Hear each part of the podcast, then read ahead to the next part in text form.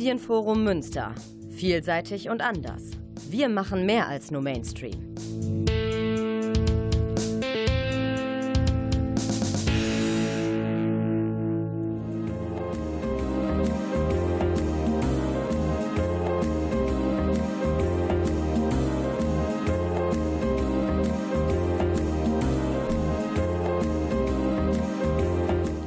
Der Lesewurm.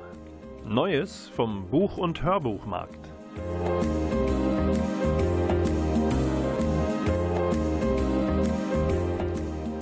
Präsentiert von Volker Stephan.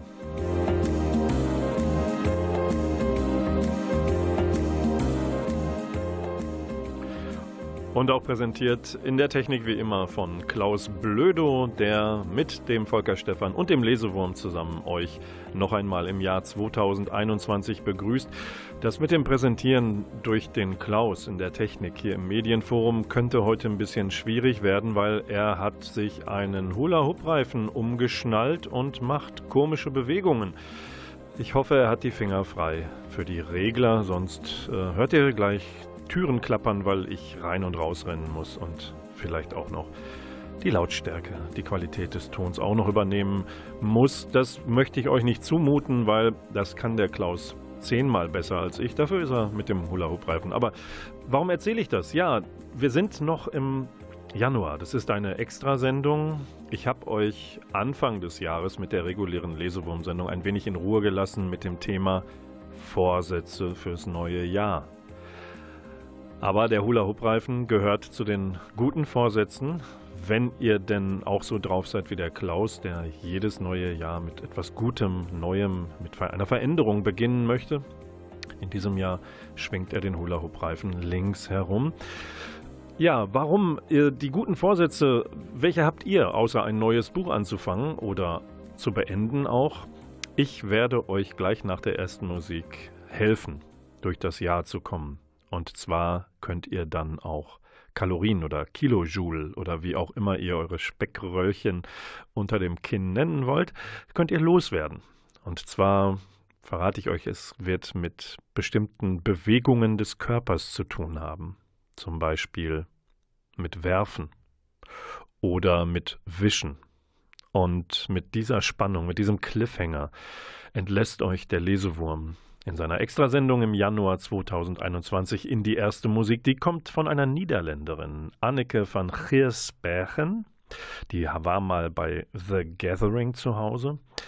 Hat jetzt äh, eine neue Single aus ihrem kommenden Album veröffentlicht. Wir hören jetzt gleich Hurricane und das Album, darauf müsst ihr euch noch ein bisschen äh, gedulden, das zu bekommen. Das gibt es erst am 26. Februar, wird heißen The Darkest Skies are the brightest. Und hier kommt Hurricane.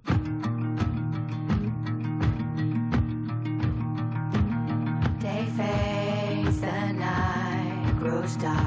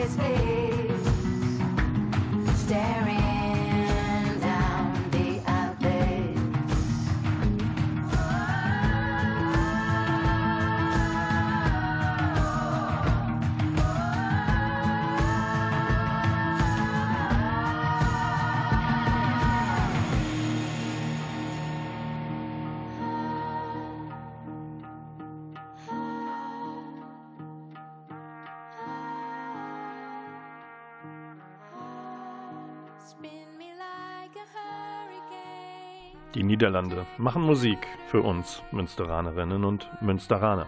Herzlich willkommen zurück in der Extra-Ausgabe des Lesewurms der Sendung über alles, was gedruckt ist, was man hören kann, was vorgelesen wird, Hörspiele etc.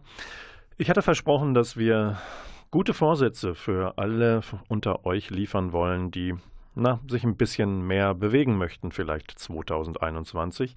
Es gibt also was zum Abnehmen wenn ihr über die Feiertage, die Corona-bedingt etwas anders ausgefallen sind als sonst sicherlich, aber wenn ihr trotzdem über diese Tage durch Plätzchen, andere Festschmausbraten, wie veganen Gänsebraten vielleicht, äh, wenn ihr da ein bisschen zugenommen habt und etwas verlieren wollt davon wieder, dann habe ich jetzt Tipps. Und zwar, ich schwöre, dass diese empfehlen, äh, dass dir diese Empfehlungen in diesen bewegungsarmen und kalorienreichen Tagen nach dem Jahreswechsel problemlos und auch kontaktlos betreiben könnt. Da wäre zum Beispiel Pfeile werfen.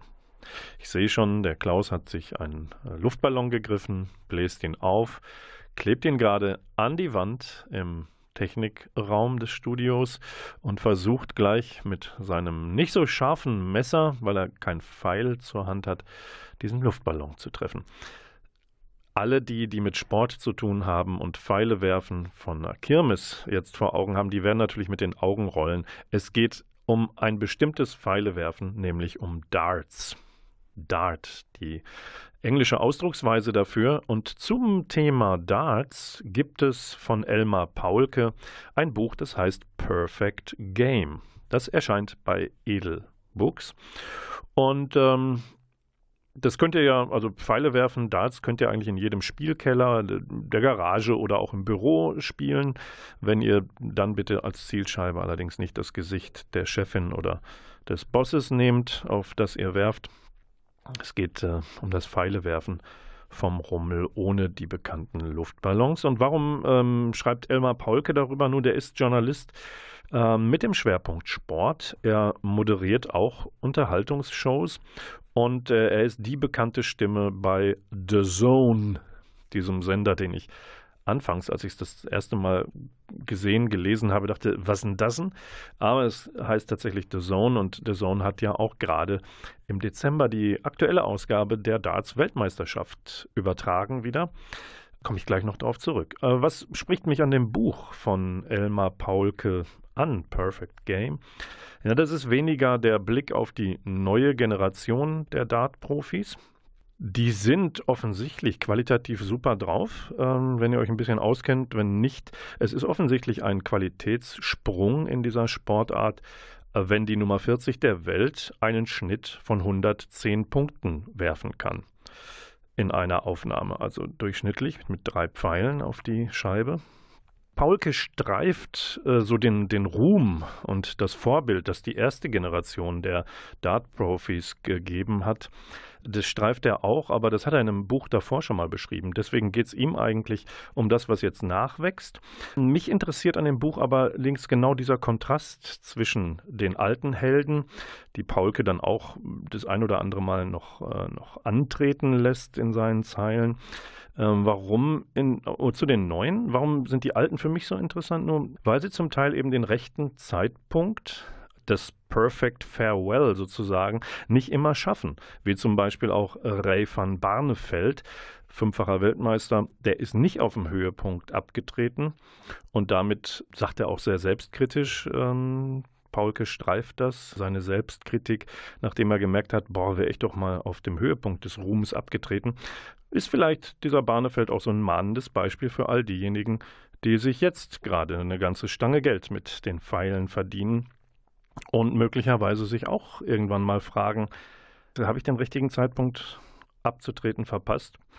Man weiß es nicht. Also was wir wissen ist, dass ähm, im Dezember in äh, England ein Saarländer, also ein Deutscher, die Träume des amtierenden Weltmeisters, des Schotten Peter Wright, zerstört hat. Er hat ihn rausgeworfen im K.O.-Wettbewerb ähm, ähm, und neuer Weltmeister ist ein Waliser und der heißt Gervin Price.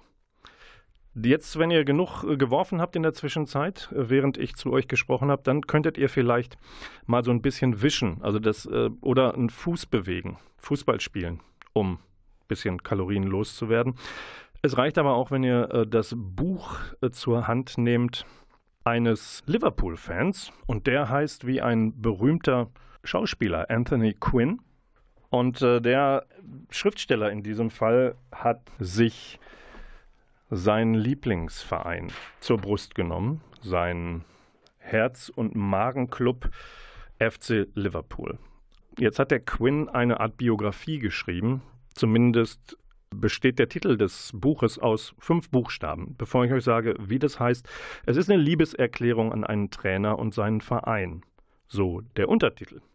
So, und da dieser Typ, in den der Autor verknallt ist, auch quasi als Heil Heilsbringer eines jeden Clubs, angesehen werden kann und vielleicht auch irgendwann der deutschen Männernationalmannschaft, kann es sich also nur um ein Porträt über Jürgen Klopp handeln. Ja, Liverpool wird ja gerade von ihm trainiert, von dem Ex-Dortmunder, Ex-Mainzer Trainer. Und Quinn schreibt jetzt keine, na, ich sag mal, normale Biografie runter und erzählt uns das Leben von Jürgen Klopp, das haben andere längst getan.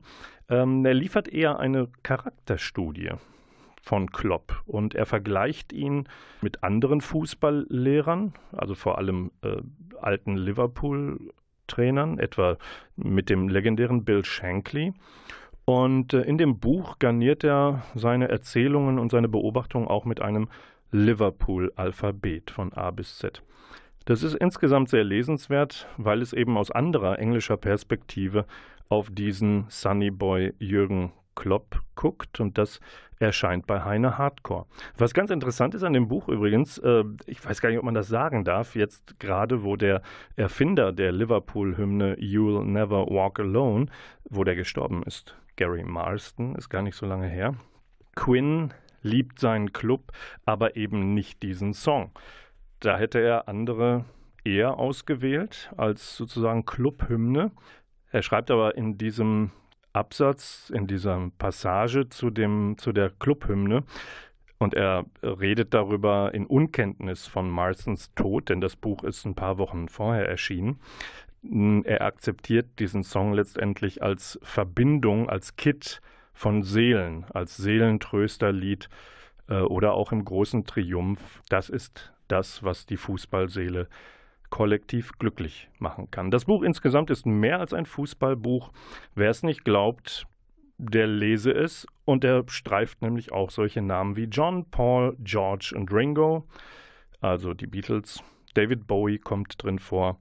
Das sind nämlich auch die Helden des Autoren Anthony Quinns, so wie auch Jürgen Klopp ein Held des Autoren ist. Und äh, das süßeste Kompliment, was er seinem Helden machen konnte, war, Jürgen Klopp war kaum 24 Stunden Trainer in Liverpool. Da hat Anthony Quinn schon von ihm geträumt. Na, wenn das nichts ist. Wer was zum Träumen möchte, dem spielen wir jetzt einen Song ein, der kommt von Transatlantic. Das ist eine europäisch-US-amerikanische Viererbande. Die ist bald mit einem neuen Album raus, Anfang Februar. The Absolute Universe heißt es. Und äh, daraus hören wir jetzt die dritte Single-Auskopplung.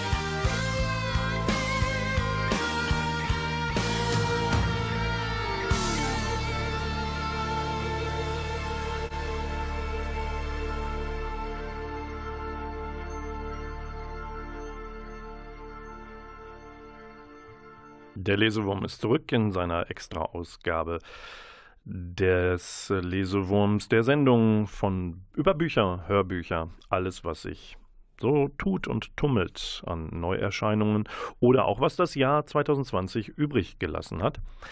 Ja, wir haben gerade gehört, eine ähm, Supergroup, Transatlantic war das. Und äh, tatsächlich befinden wir uns da im Bereich des Prog Rocks. Hm, ihr kennt vielleicht die Band Marillion, den äh, Uralt-Hit äh, Kaylee.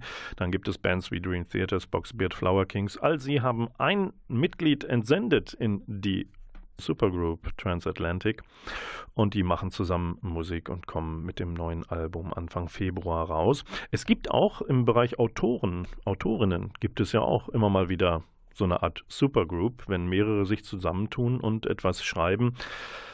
Das passiert in den besten Familien, zum Beispiel bei Ini Lorenz. Ihr kennt vielleicht die ähm, Historien, Dramen, Romane, die das Ehepaar schreibt. Die Wanderhure war ja äh, der Megaseller oder ist es auch immer noch. Ich äh, wollte mit euch aber mal nach Norwegen rüber gucken und zu zwei Männern, die, glaube ich, jetzt kein Paar sind, aber ein Schreibendes, also sich fürs Schreiben zusammengetan haben. Und bei denen handelt es sich um ja, warum um eine Supergroup, wenn ihr so wollt? Weil es sich um Thomas Enger und Jörn Lier-Horst handelt. So, Thomas Enger hat selbst eine erfolgreiche Krimireihe rausgehauen um den Ermittler Henning Jühl. Das äh, war auch bei uns in Deutschland ein großer Erfolg. Und Jörn Lier-Horst ist gerade unterwegs mit einer eigenen Reihe um den Kommissaren William Wisting. Und auch das verkauft sich sehr gut hier. Und jetzt haben die beiden Norweger gesagt, tun wir doch mal uns zusammen und gucken mal, ob das den Erfolg verdoppelt, halbiert, was auch immer. Aber es lässt sich ganz gut an. Was lässt sich an? Die haben eine Reihe um einen Serie, also die haben eine Reihe um zwei Ermittler, eine Frau und einen Mann aufgelegt. Und da geht es im ersten Band, der ist seit Spätsommer raus, September glaube ich. Der heißt Blutzahl. Der Thriller erscheint, erscheint bei Blan Wallet, war auf Platz 1 äh, in Norwegen. Und da begegnen wir also einem neu eingeführten Ermittlerpaar, äh, die aus unterschiedlichen Bereichen kommen. Ähm, die Frau dabei ist äh, Emma Ramm und das ist eine Promi-Reporterin. Die hat also eigentlich mit Bösem nichts zu tun. Und dann haben wir Alexander Blix. Das ist ein Kommissar aus der Hauptstadt Oslo. Und die Reihe, die ähm, Lear Horst und Thomas Enger aufgelegt haben, die beginnt mit einem Serienkiller. Die Promi-Reporterin soll eigentlich eine Autorin begleiten bei ihrem Pressetermin zur Vorstellung des neuen Buches und äh, die taucht aber nicht auf. Warum? Ja, weil sie entführt worden ist. Und an, an diesem ähm, Ort, wo sie sich aufhalten sollte, klebt eine Nummer, ein Zettel mit einer Zahl drauf. Und der Osloer Kommissar findet an anderer Stelle ähm, eine Leiche. Und zwar in dem Sommerhaus der vermissten Autorin. Und an dieser Leiche klebt die Zahl 7, ein Zettel. Und äh, hier wird runtergezählt. 7654321, so viele Tote kann es geben, wenn der Serienkiller gewinnt. Das ist Blutzahl der Auftakt. Und jetzt merkt ihr euch bitte den 15. Februar, denn dann kommt schon die zweite Folge dieses Ermittlerpaares von Thomas Enger und Jörn Lierhorst geschrieben. Und äh, der heißt Blutnebel, der zweite Teil, und erscheint ebenfalls wieder bei, bei Blan Wallet. Jetzt können wir noch vor der nächsten Musik noch einen Blick auf einen deutschen Autoren werfen. Wenn ihr so wollt, ist der auch eine Art Supergroup. Der gibt sich nämlich hin und wieder verschiedene Namen, unter denen er veröffentlicht. Frank Kodiak heißt er im Fall des Buches, was ich euch mitgebracht habe. Frank Kodiak veröffentlicht Amissa, die Verlorenen. Bei Drömer erscheint das Ganze. Auch das ist Spannungsliteratur. Und hinter Frank Kodiak verbirgt sich Andreas Winkelmann. Auch der schreibt unter seinem normalen Namen Spannungsliteratur und ist damit sehr erfolgreich. Gucken wir noch mal kurz in den Inhalt des Buches. Amissa, die Verlorenen. Amissa ist in dem Buch eine Hilfsorganisation, die nämlich Angehörigen von vermissten Menschen hilft. Schon wieder wird jemand vermisst, hatten wir bei dem Buch davor auch schon.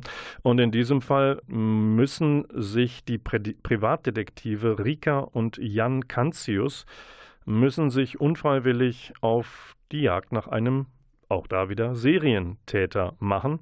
Wie geraten Sie da rein in diesen Fall? Nur ganz einfach. Die parken an einer Autobahnraststätte und müssen mit ansehen, dass ein junges Mädchen in Panik auf die Straße läuft und umgefahren wird. Sie wird an diesen Verletzungen sterben. Die beiden Privatdetektive äh, hören von ihr allerdings noch die Grube als letzte Worte.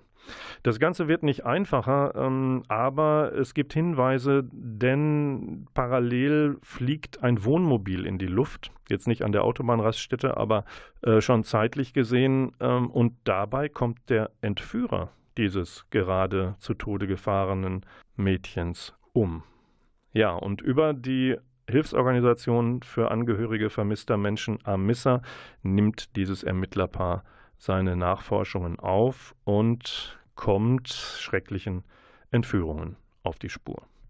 Das war das. Wir gucken nach diesen beiden Buchvorstellungen, die uns den Puls ein wenig in die Höhe getrieben haben, versuchen wir uns ein wenig wieder runterkommen zu lassen mit einem netten Typen aus den USA. Nein, es ist nicht Donald Trump.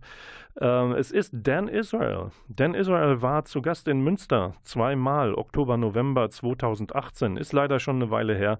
Da hat er sich eine selbstorganisierte Tour durch Kneipen und kleine Veranstaltungssäle gegönnt. Und wir hatten äh, das Glück, ihn im Hot Jazz Club und im Spookies erleben zu dürfen. Und dann war er auch dazwischen Gast in einer Extrasendung des Lesewurms, wo ich sage, Hot Jazz Club und Spookies seid doch so gut und guckt mal auf den Homepages der beiden Läden, mit welcher Charity-Aktion ihr den Kneipen gerade helfen könnt.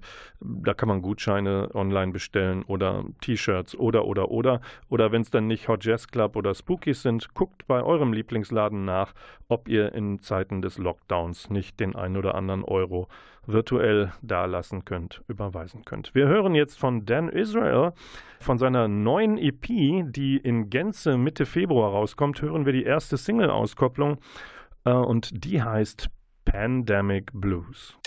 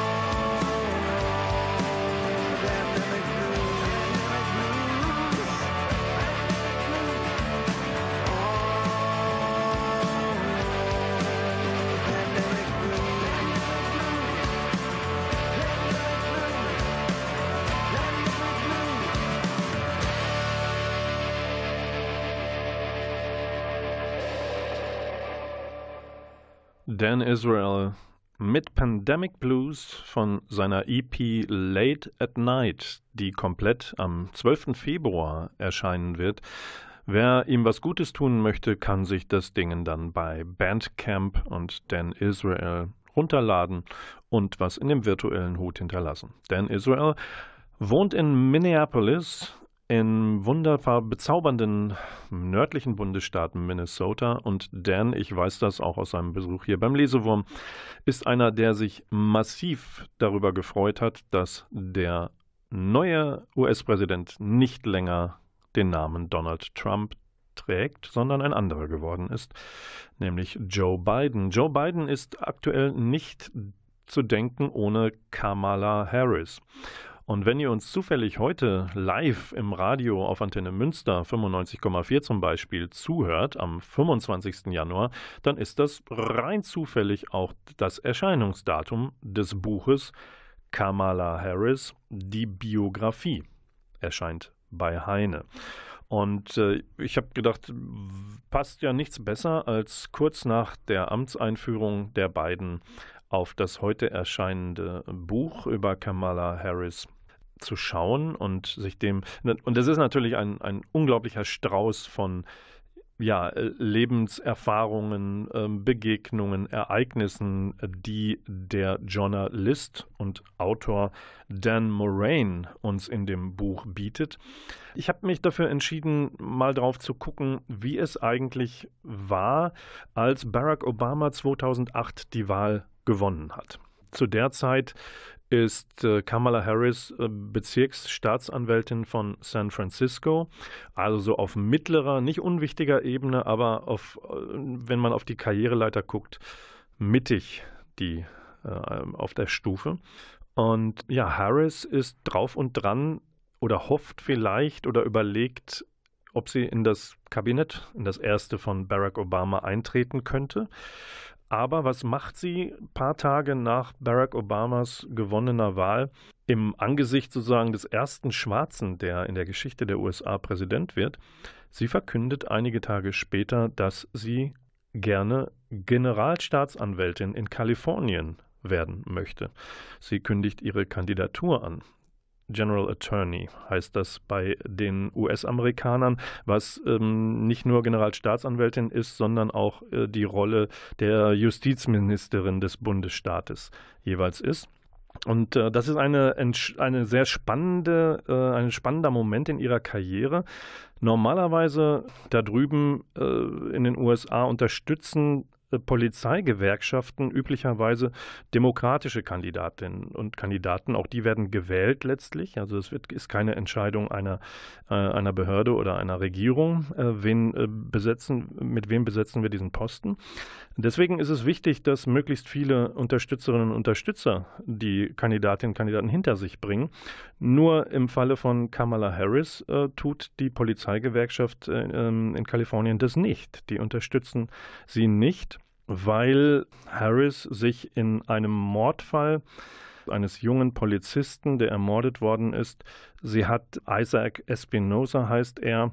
2004 ist er angeschossen worden und äh, verblutet im Einsatz. Sie hatte sich offen dagegen gestellt, als Bezirksstaatsanwältin die Todesstrafe zu verhängen, zu verlangen äh, im Prozess gegen den Täter.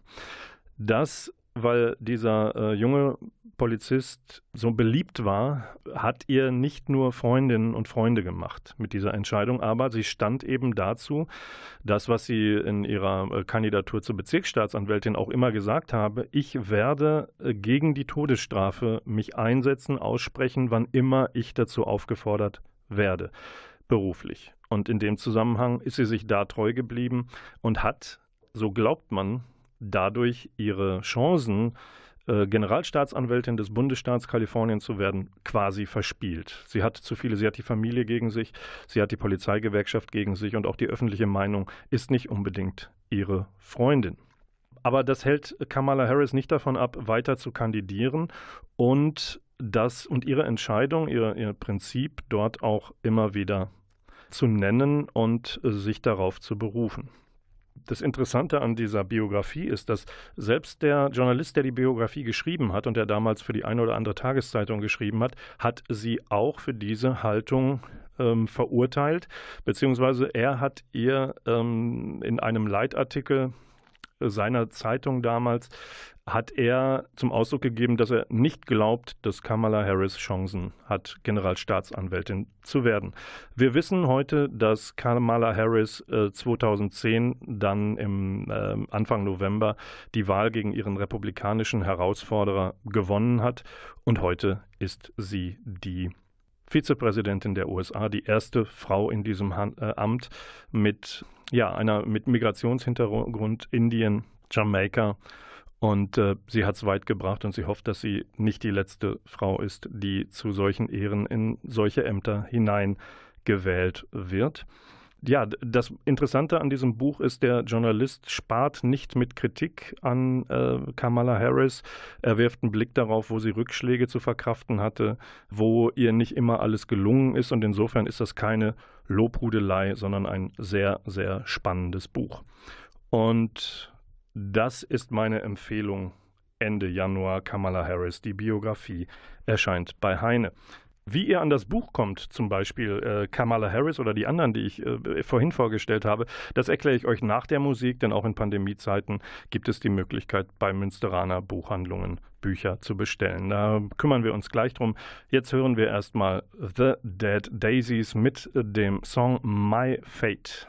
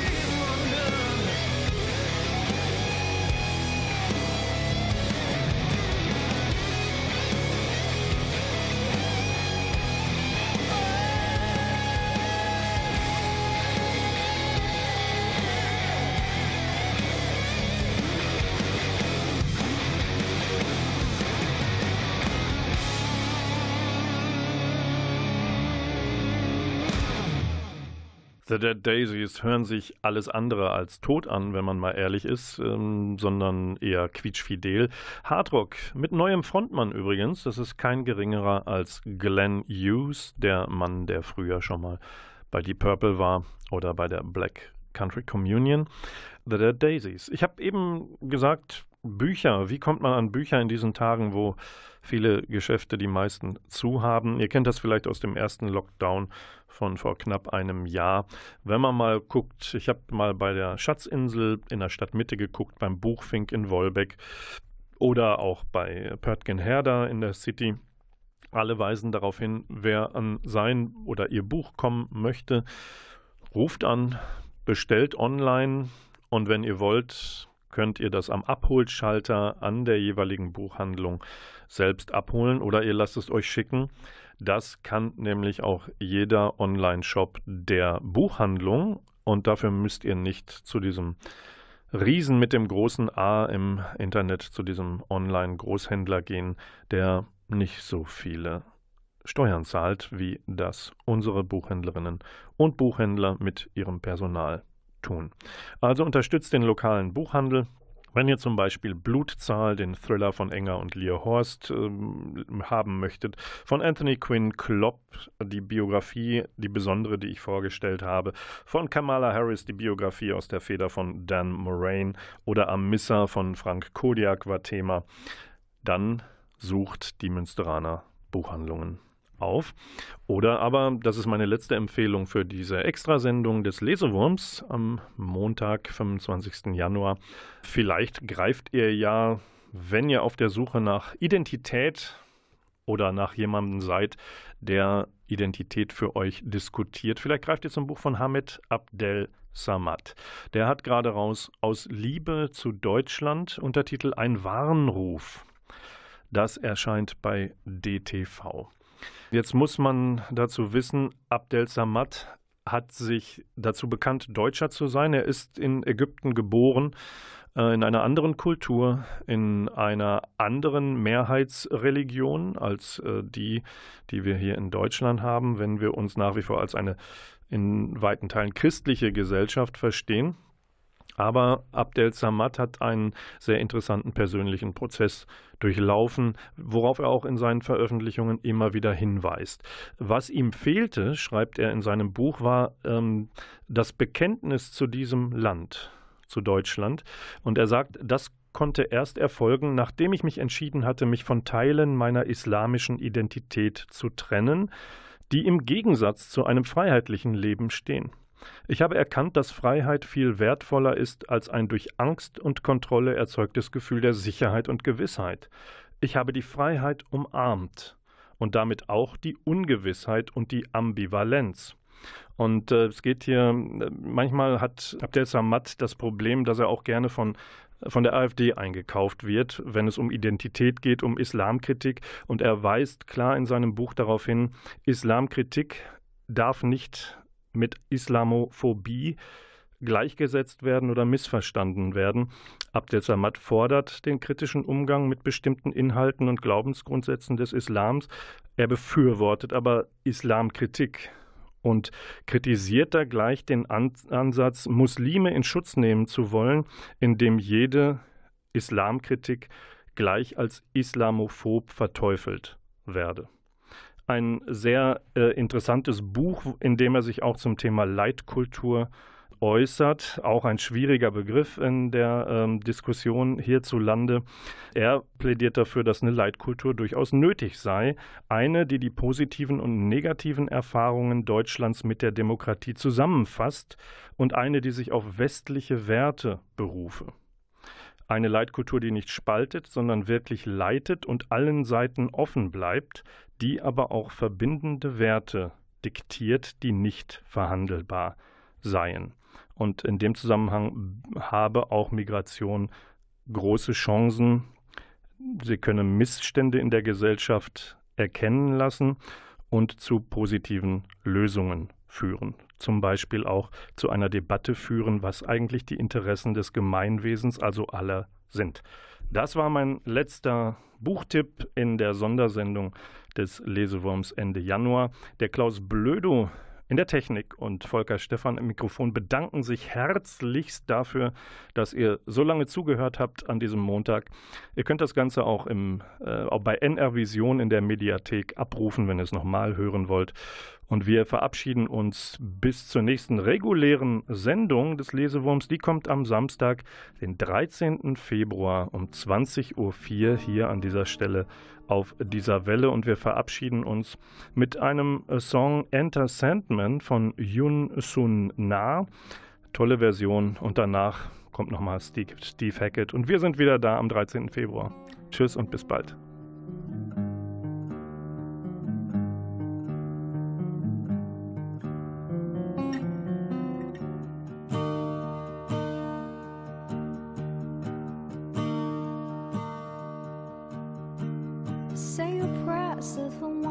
Don't forget my son to include everyone. I tuck you in, warm within, keep you free from sin till the Sandman he comes. Sleep with one eye open, gripping your pillow tight.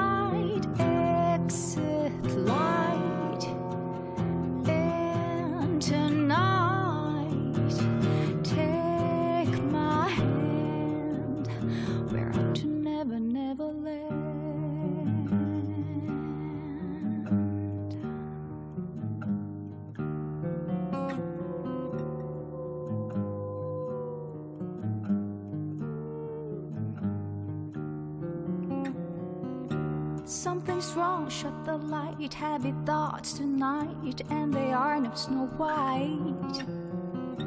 Dreams of what? Dreams of lies, dreams of dragon fire, and of things that will bite.